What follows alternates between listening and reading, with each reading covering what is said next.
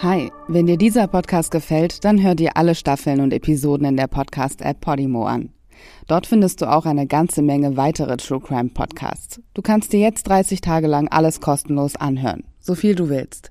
Gehe dazu einfach auf podimo.de slash spurlos. Das ist p-o-d-i-m-o.de slash spurlos. Und melde dich an. Den Link findest du auch in den Show Notes.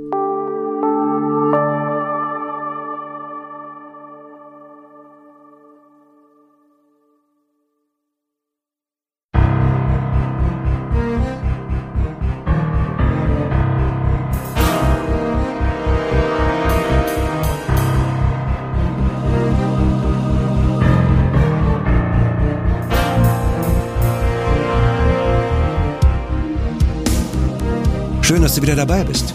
Hier ist eine neue Folge Spurlos vermisst. Dies ist ein Podcast von Podimo und ich bin Stefan Pergula. Der Fall Aaron Gillen.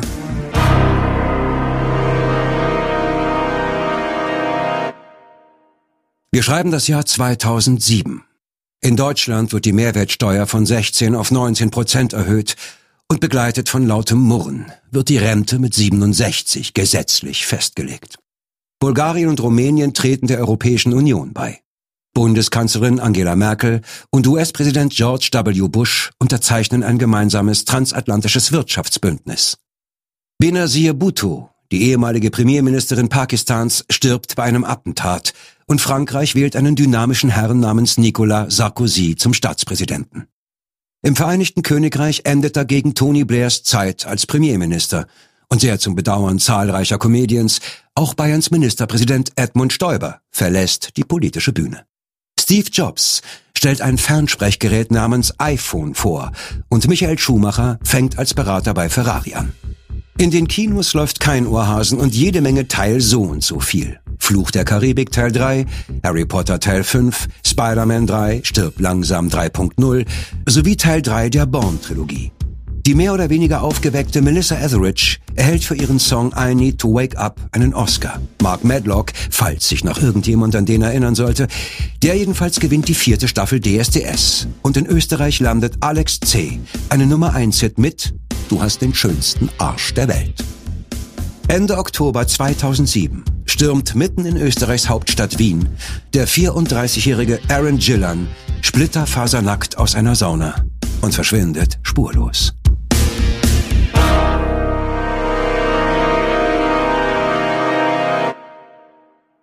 Aaron Michael J. Gillan wurde am 28. April 1973 in Elmira, einer Stadt im Bundesstaat New York, geboren. Vielleicht aber auch in der bayerischen Metropole Augsburg. Das behauptet zumindest eine österreichische Internetquelle. Aber dazu später mehr. Aarons Mutter, Catherine Gillerin, ist US-Amerikanerin. Sein Vater angeblich ein Deutscher, über den allerdings nichts weiter bekannt ist. Jedenfalls wächst Aaron zusammen mit seinem jüngeren Bruder Raymond bei seiner Mutter in den USA auf. Casey Gillerin ist eigentlich Sozialarbeiterin, fängt aber bereits 1985 bei der Polizei an. Sie ist vielseitig. Sie geht auf Streife, kümmert sich um Nachbarschaftsstreitereien, wird bei Bedarf bei der berittenen Polizei eingesetzt, ist aber auch für den Einsatz im Notfallteam ausgebildet. Als eine der ersten weiblichen Polizistinnen in den USA hat sie die Ausbildung zum SWAT-Team absolviert. Kurz, Casey Gillerin steht ihre Frau. Und auch ihr Sohn Aaron scheint zielstrebig veranlagt zu sein. Früh fasst er den Entschluss, katholischer Priester zu werden. Er besucht mit Vergnügen katholische Gottesdienste, insbesondere wenn die Messe auf Latein gelesen wird. Es ist daher nicht verwunderlich, dass er nach dem Schulabschluss beschließt, diesen Wunsch in die Tat umzusetzen. Aaron geht nach Ohio an die Franziskanische Universität in Steubenville. 1997 hat er seinen Bachelor in Theologie in der Tasche. Aaron ist in seinen Zwanzigern und es zieht ihn nach Österreich. Nachdem er den ersten Kulturschock überwunden hat, liebt er alles, was irgendwie österreichisch ist. Die Geschichte, die Kultur, die Architektur und die Musik. Die barocken Kirchlein und die kirchlichen Feiertage. Ein Jahr lang besucht er das Priesterseminar in Graz. Immer noch ist er fest entschlossen, ein Kirchenmann zu werden. Doch die praxisorientierte Ausbildung als Priesteramtskandidat öffnet dem jungen Mann die Augen. Denn Aaron ist schwul. Wenn er tatsächlich Priester wird, dann muss er seine eigene sexuelle Neigung nicht nur unterdrücken, sondern aktiv verteufeln. Er müsste sich jeden Tag selbst verleugnen. Sein ganzes Leben wäre eine Lüge. Also lässt er den Tagtraum seiner Mutter, er könnte der erste US-amerikanische Papst werden, sausen. Trotzdem beendet er zwei Jahre später sein Theologiestudium in Ohio wie geplant mit einem Masterabschluss. Denn der junge Mann sieht andere Wege, um Gott zu dienen. Von 2003 bis zu seinem Verschwinden im Herbst 2007 arbeitet Aaron Gillan für die UNIDO in Wien. Falls du wie ich noch nie von dieser Organisation gehört hast, die UNIDO ist eine Sonderorganisation der Vereinten Nationen, die sich die industrielle Förderung von Entwicklungsländern zur Aufgabe gemacht hat. Sie unterhält knapp 50 Büros weltweit. Doch der Hauptsitz der UNIDO ist in Österreichs schöner Hauptstadt Wien angesiedelt. Aaron beginnt hier 2003 als Forschungsassistent. Nebenbei studiert er erneut. An einer englischsprachigen Universität in Wien belegt er internationale Beziehungen und kann 2007 seinem abgeschlossenen Theologiestudium einen weiteren und durchaus weltlicheren Magistertitel hinzufügen. Seiner Karriere bei der UNIDO schadet das keineswegs, im Gegenteil. Aaron wird in den Betriebsrat gewählt. Doch Aaron Gillan ist mehr als ein strebsamer, gläubiger Gutmensch. Aaron ist ein junger Mann Mitte 20, der das Leben genießt. Wien hat es ihm angetan. Und offensichtlich fühlt er sich nicht nur an den barocken Kirchen wohl, sondern findet auch Anschluss in der schwul-lesbischen Gemeinde. Im November 2002 tritt Aaron unter dem Pseudonym Michael Jackson erstmals zu einer Mr. Gay Austria Wahl an. Die Wahl des Pseudonyms mag dir vielleicht völlig unverständlich sein. Aaron ist weiß und groß und athletisch und rasiert sich den Kopf. Optisch fällt einem da nicht unbedingt der King of Pop als allererstes ein. Aber so ganz aus der Luft gegriffen ist das Pseudonym tatsächlich nicht. Denn zumindest das Michael in Michael Jackson hat seinen Grund. Aarons zweiter Vorname ist Michael. Und manche seiner Freunde nennen ihn auch lieber Mike oder Michael statt Aaron. Aaron, alias Michael Jackson, hat bei der Mr. Gay Austria Wahl die Startnummer 2 erhalten und wird vom Moderator der Gala-Veranstaltung prunkvoll angekündigt. Im Zuge dieser Veranstaltung kommt übrigens auch das Gerücht auf, Aaron sei keinesfalls in den USA, sondern vielmehr in Augsburg zur Welt gekommen. Ein Gerücht, das nach wie vor unbestätigt bleibt. Start Nummer zwei: Michael Jackson. Geboren in Augsburg, Deutschland, in den USA aufgewachsen, lebt seit zehn Jahren in Wien, ist 29 Jahre alt, Stier, 1,87 Meter groß, hat 85 Kilo, grüne Augen und wenn er seinen Kopf mal nicht rasiert, hat er dunkelblondes Haar. Er hat bereits drei Magister und arbeitet weiter an seiner Ausbildung an der Webster Universität in Wien. Er betreibt sehr viel Sport und legt großen Wert auf die Gesundheit. Er liebt klassische Musik, geht gerne ins Kino und seine Lieblingsschauspielerin ist Susan Sarandon. Doch sein Geburtsort ist nicht das einzige Gerücht, das sich um Aaron Gillan rankt. Angeblich bekam er hysterische Anfälle, wenn irgendwo Bilder von ihm veröffentlicht wurden. Nun war das aber schwerlich zu verhindern.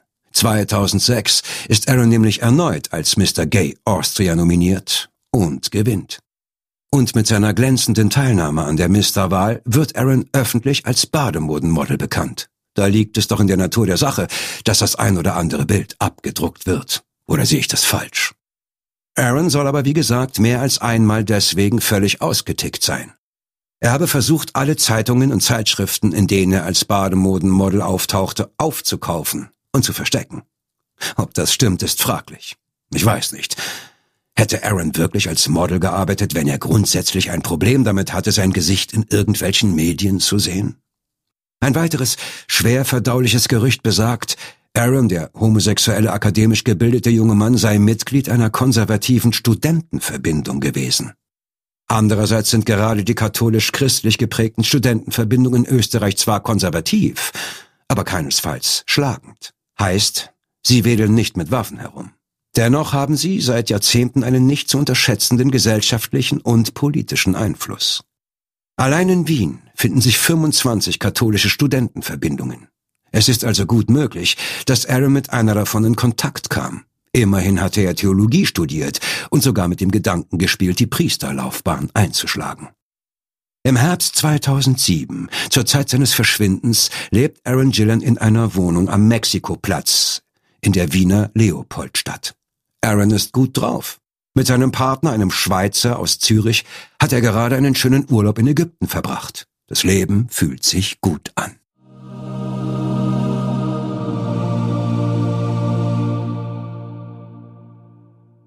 Aaron hatte seine Mutter Catherine eingeladen, für ein halbes Jahr oder so bei ihm zu wohnen. Seine Wohnung sei groß genug. Das Risiko, sich gegenseitig auf die Nerven zu gehen, sei seiner Meinung nach gering. Außerdem habe er große Lust, seiner Mutter das europäische Lebensgefühl zu zeigen, das er selbst so sehr schätzt. Warum nicht? denkt Catherine. Sie ist inzwischen aus dem Polizeidienst ausgeschieden und hat alle Zeit der Welt.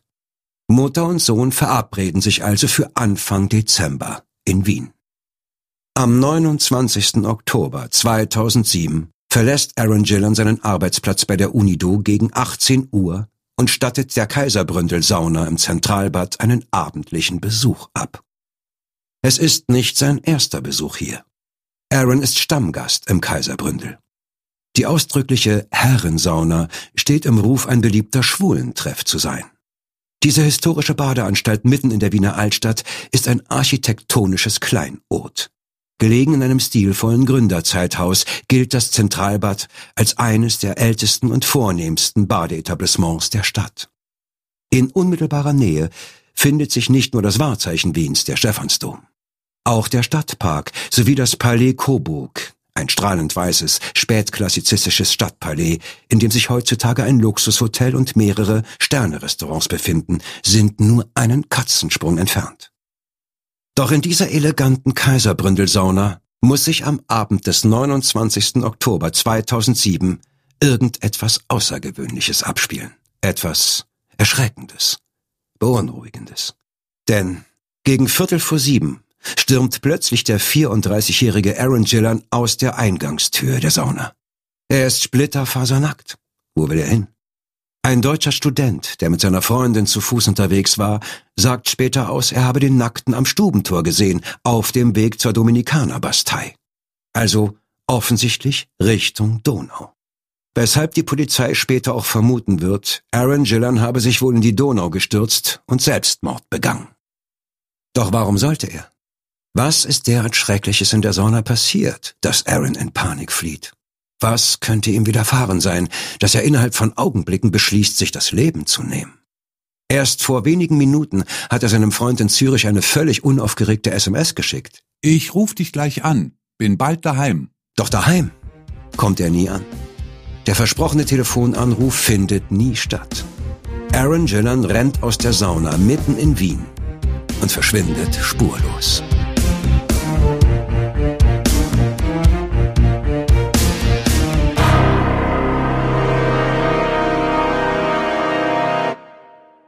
In seiner Wohnung taucht Aaron nie auf. Nicht an diesem Abend und auch nicht am folgenden Tag. Aarons Freund P., mehr als seinen Anfangsbuchstaben kennen wir nicht, reist von Zürich nach Wien und wendet sich an die örtliche Polizei. Doch die sieht keinerlei Veranlassung, seine Vermisstenmeldung aufzunehmen. Aaron Gillan ist kein österreichischer Staatsbürger, sein Partner auch nicht. Die Wiener Beamten fühlen sich schlicht und ergreifend nicht zuständig. Behaupten sie zumindest. Ach so, und der Vermisste ist homosexuell? Ah, ah ja, so, so. Meine Güte, der wird sich halt rumtreiben. Was soll man von einem Schwul noch anders erwarten? Zweimal versucht Aarons Freund P. sein Glück bei der Polizei. Zweimal sucht er ihre Unterstützung und Hilfe. Zweimal blitzt er gnadenlos ab. Seine Vermisstenmeldung wird stur ignoriert. Aber am nächsten Tag erscheint Aaron auch nicht im Büro. Das ist ungewöhnlich. Seine Arbeitskollegen bei der UNIDO kennen den jungen Amerikaner als äußerst gewissenhaft und zuverlässig. Aaron verspätet sich? Na, da können seine Kollegen aber normalerweise drauf wetten, dass er ihnen vorher Bescheid sagt. Dass Aaron unentschuldigt einfach gar nicht zur Arbeit kommt, ist quasi ein Ding der Unmöglichkeit. Als er auch am Mittwoch verschwunden bleibt, ergreift sein Arbeitgeber die Initiative. Der Personalchef von Unido setzt sich ans Telefon und lässt seine Kontakte spielen. Und er erreicht bedeutend mehr als Aarons Freund. Mit einem Anruf beim österreichischen Außenministerium scheucht er zunächst die behäbige Wiener Polizei auf. Die ist nun plötzlich doch gewillt, eine Vermisstenanzeige entgegenzunehmen. Dann informiert er Aarons Mutter Catherine in den USA. Die fällt aus allen Wolken. Ich betrat eine andere Welt, eine Welt, die nie mehr dieselbe sein wird. Eine Welt, die ich bis heute nicht beschreiben und mit der ich nicht umgehen kann. Am Donnerstag, dem 1. November 2007, wird Aaron Gillan offiziell bei der Polizei in Wien als vermisst gemeldet. Die Ermittler gehen von Anfang an davon aus, dass der schwule Saunaflitzer wohl Selbstmord begangen habe. Warum sie das denken, bleibt ihr Geheimnis. Denn für einen Selbstmord gab es in Aarons Leben absolut keine Anzeichen. Er hatte Kekse gebacken für seine Kollegen, die wollte er am nächsten Tag mitnehmen ins Büro. In seiner Wohnung lief eine volle Waschmaschine. Er ist seit acht Monaten frisch verliebt und hatte einen Flug nach Zürich gebucht, um seinen Freund in der Schweiz zu besuchen. Und er hatte bereits Pläne geschmiedet für den Besuch seiner Mutter im Dezember. Doch die Polizei ist felsenfest davon überzeugt, dass der junge Mann von der Kaiserbründelsauna in der Weiburggasse direkt Richtung Donau gerannt ist, um sich dort zu ertränken.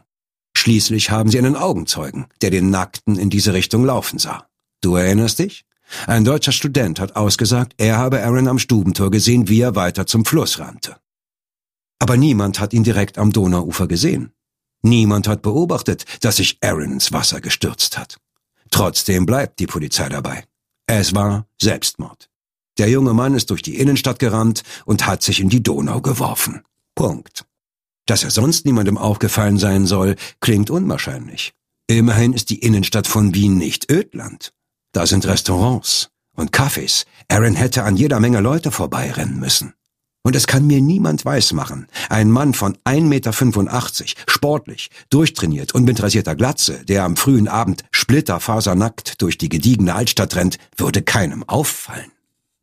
Doch nehmen wir mal an, die Wiener im Jahre 2007 sind dermaßen cool, dass sie wahrscheinlich auch ein rosarotes Einhorn ignoriert hätten. Und dass Aaron tatsächlich in der Nähe der Urania in den Donaukanal gesprungen ist.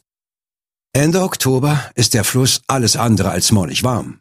Bei sieben bis neun Grad Wassertemperatur ist ein Sturz in die Donau zu dieser Jahreszeit kaum zu überleben. Aber Aarons Leiche kann nirgendwo im Donaukanal geborgen werden. Nun ist die Donau auch nicht gerade eine lahme Pfütze. Im Gegenteil, sie ist ein recht zügig fließendes Gewässer. Im Bereich um die Stadt Wien hat die Donau eine Fließgeschwindigkeit von einem Meter pro Sekunde. Fast vier Kilometer in der Stunde. Bis zur ungarischen Grenze sind es keine hundert Kilometer. Innerhalb eines Tages könnte ein lebloser Körper also bereits den Aktionsradius der österreichischen Behörden verlassen haben. Außerdem ist der Unterwassersog hier sehr stark. Ein Körper würde auch rasend schnell in die Tiefe gezogen werden. Kurz, einen Körper zu finden, der in Wien in die Donau gefallen ist, ist gar nicht so einfach. Anfang 2015, gut sieben Jahre nach Aarons Verschwinden, nimmt eine Cold Case Einheit der Polizei den Fall wieder auf und schickt Taucher auf den Grund der Donau. Falls Aarons Körper vom Unterwassersog in die Tiefe gezogen wurde, wäre es möglich, Überreste zu finden. Aber die Taucher der Sondereinheit Cobra finden nichts. Es ist nicht klar, wie intensiv und wie lange die Polizei im Herbst 2007 direkt nach Aarons Verschwinden den Donaukanal bei Wien nach seiner Leiche abgesucht hat. Angeblich nur eine knappe halbe Stunde lang. Nach allem, was wir wissen, müssen wir davon ausgehen, dass die Behörden vor Ort die Suche recht schnell wieder aufgegeben haben. In jedem Fall blieb sie erfolglos. Erfolglos blieben auch alle anderen Ermittlungen. Oder, sollten wir sagen, halbherzig. Aarons Mutter Catherine kommt am Donnerstag, dem 1. November nach Wien. Da ist ihr Sohn den dritten Tag in Folge vermisst. Catherine erhebt von Anfang an schwere Vorwürfe gegen die österreichische Polizei. Die Beamten hätten den Fall schlampig und unprofessionell ermittelt. Grund sei nicht zuletzt, dass der Vermisste schwul war. Sie wirft den Polizisten offene Homophobie vor. Sie hätten behauptet, Aaron habe am Tag seines Verschwindens die Nachricht erhalten, er sei HIV-positiv. Und das sei auch der logische Grund für seinen spontanen Selbstmord gewesen. Ja, es gibt tatsächlich eine Laboruntersuchung von Aarons Blutwerten. Und sie ist auch tatsächlich auf den 29. Oktober 2007 datiert, also den Tag, an dem Aaron Gillan aus der Sauna flieht und spurlos verschwindet. Aber dieser Bluttest besagt ausdrücklich, dass das Testergebnis in puncto HIV negativ ist. Das Schreiben vom Labor steckte zusammen mit anderen persönlichen Gegenständen in Aarons Rucksack, den er in der Sauna zurückließ.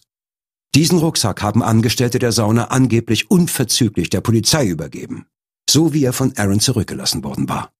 Der negative AIDS-Test hat den Beamten also höchstwahrscheinlich vorgelegen.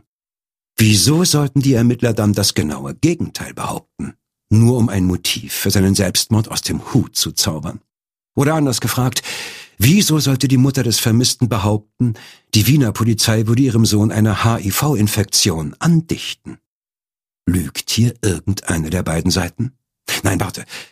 Lügen ist ein zu starkes Verb. Lass es mich so formulieren. Verdreht hier irgendjemand die Wahrheit? Aber ganz ehrlich, welchen Grund sollte es dafür geben? Gehen wir noch mal einen Schritt zurück und versuchen wir uns den Ablauf vor Augen zu führen. Aaron geht nach Feierabend in die Sauna Kaiserbründel. Er ist regelmäßig dort. Sie gehört zu den beliebtesten Orten der schwulen Community in Wien. Angeblich ist Aaron alleine im Kaiserbründel. Von einer Begleitung ist nichts bekannt. Er deponiert seinen Rucksack in einer Einzelkabine und begibt sich dann ein Stockwerk tiefer in den Saunabereich. Was dort geschieht, lässt sich leider nicht rekonstruieren. Es gibt Gerüchte, ja, von einem angeblichen Streit unter Besuchern der Sauna. Da sollen Stammgäste mit Touristen aneinander geraten sein. Vielleicht war Aaron darin verwickelt. Hat ihn jemand angegriffen? Wurde er bedroht? Ist er deshalb panisch geflohen? Das klingt nach einem möglichen Szenario, aber wie gesagt, es ist nichts als ein Gerücht. Dem Betreiber der Sauna ist nach eigenen Aussagen jedenfalls nichts dergleichen aufgefallen. Trotzdem stellt sich die Frage, wusste die Polizei von diesem Gerücht? Ist sie ihm nachgegangen? Haben die Beamten in der Sauna ermittelt? Falls ja, so ist nichts dabei herausgekommen. Im Kaiserbründel werden keine Anwesenheitslisten geführt. Es ist nahezu unmöglich herauszubekommen, wer an diesem fraglichen Abend alles in der Sauna anwesend war. Aber egal. Ob nun tatsächlich ein handfester Streit unter den Saunagästen ausbrach oder nicht. Irgendetwas muss passiert sein. Etwas, das Aaron dazu bringt, seinen Saunagang überstürzt abzubrechen und panisch die Flucht zu ergreifen. Und mit panisch meine ich nicht einfach zügig und schnell, sondern absolut kopflos. Er bricht nicht einfach seinen Saunagang ab, weil ihn etwas an seiner Entspannung stört. Wäre es so, hätte er doch ganz bestimmt seinen Rucksack aus dem Kabinett geholt, sich was übergezogen und wäre dann eiligen Schrittes nach Hause gegangen. Hat er einfach vergessen, alle seine Habseligkeiten mitzunehmen, inklusive Handy, Kopfhörer und vor allem Kleidung? Nein, das klingt unplausibel. Vielmehr muss man vermuten, dass ihm ein derartiger Schreck in die Glieder gefahren ist, dass alles nur noch auf Flucht programmiert war. Und da keiner der anderen Gäste mit Fluchtinstinkt reagiert hat, so muss der Auslöser sehr individuell und persönlich gewesen sein. Aber wie kann eine solche Bedrohung aussehen?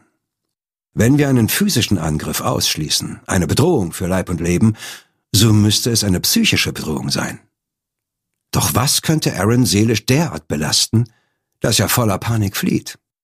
Aaron hat an diesem Tag die Ergebnisse eines Labortests erhalten, doch die sind das Gegenteil von schlechten Nachrichten. Aaron hat gerade schwarz auf weiß bestätigt bekommen, dass er vollkommen gesund ist. Wir erinnern uns, dass Aaron ein sehr gläubiger Mensch war. Zeit seines Lebens fühlte er sich der katholischen Kirche verbunden. Nun, hier gibt es natürlich ein tiefes seelisches Dilemma. Aarons sexuelle Ausrichtung stand im krassen Gegensatz zu den Dogmen seines Glaubens. Sollte ihn dieser Zwiespalt in die Verzweiflung getrieben haben? Aber warum jetzt auf einmal? Aaron war Mitte 30. Er hat seine Homosexualität nicht gerade erst entdeckt und ist damit so überfordert, dass er keinen Ausweg sieht. Im Gegenteil. Er hat sich bereits fünf Jahre zuvor bei einer Wahl zum schwulen Mr. Österreich mit sehr viel Selbstvertrauen präsentiert. Und das Kaiserbründel ist ganz bestimmt nicht das Umfeld, das einen homosexuellen Mann urplötzlich an seiner Lebensweise zweifeln lässt. Das Kaiserbründel ist eine entspannte Umgebung für schwule Männer. Hier sind sie keineswegs die Minderheit, sondern die Mehrheit. Also ein sicherer Ort. Aber es muss etwas gegeben haben, das Aaron Gillan dazu gebracht hat, die Sauna überstürzt und in Panik zu verlassen und im hohen Tempo nackt durch die Wiener Innenstadt zu hetzen. Wir kennen den Grund nicht. Und wir werden ihn wahrscheinlich niemals erfahren. Genauso wenig wie wir erfahren werden, wohin Aaron tatsächlich geflüchtet ist. Wenn Aaron Michael Gillan heute noch lebt, ist er 47 Jahre alt. Seit er am 29. Oktober 2007 unbekleidet aus der Wiener Sauna Kaiserbründel gerannt und seitdem spurlos vermisst ist, reist seine Mutter Catherine regelmäßig Ende Oktober nach Wien. Sie hält jedes Jahr eine Mahnwache gegenüber der Sauna und trifft sich mit Bekannten und Freunden ihres verschwundenen Sohnes. Zum einen, um vielleicht doch noch mehr herauszufinden über seinen Verbleib, über diesen Tag, über das, was geschehen ist. Zum anderen aber, um die Erinnerung an Aaron wach zu halten. An einen jungen, erfolgreichen und lebenslustigen jungen Menschen, der im Alter von 34 Jahren verschwand und seitdem spurlos vermisst ist.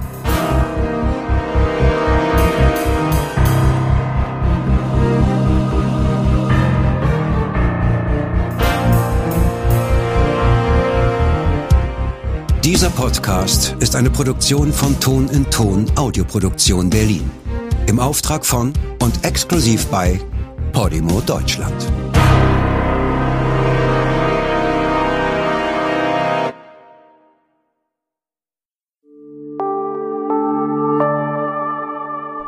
Hi, wenn dir dieser Podcast gefällt, dann hör dir alle Staffeln und Episoden in der Podcast-App Podimo an.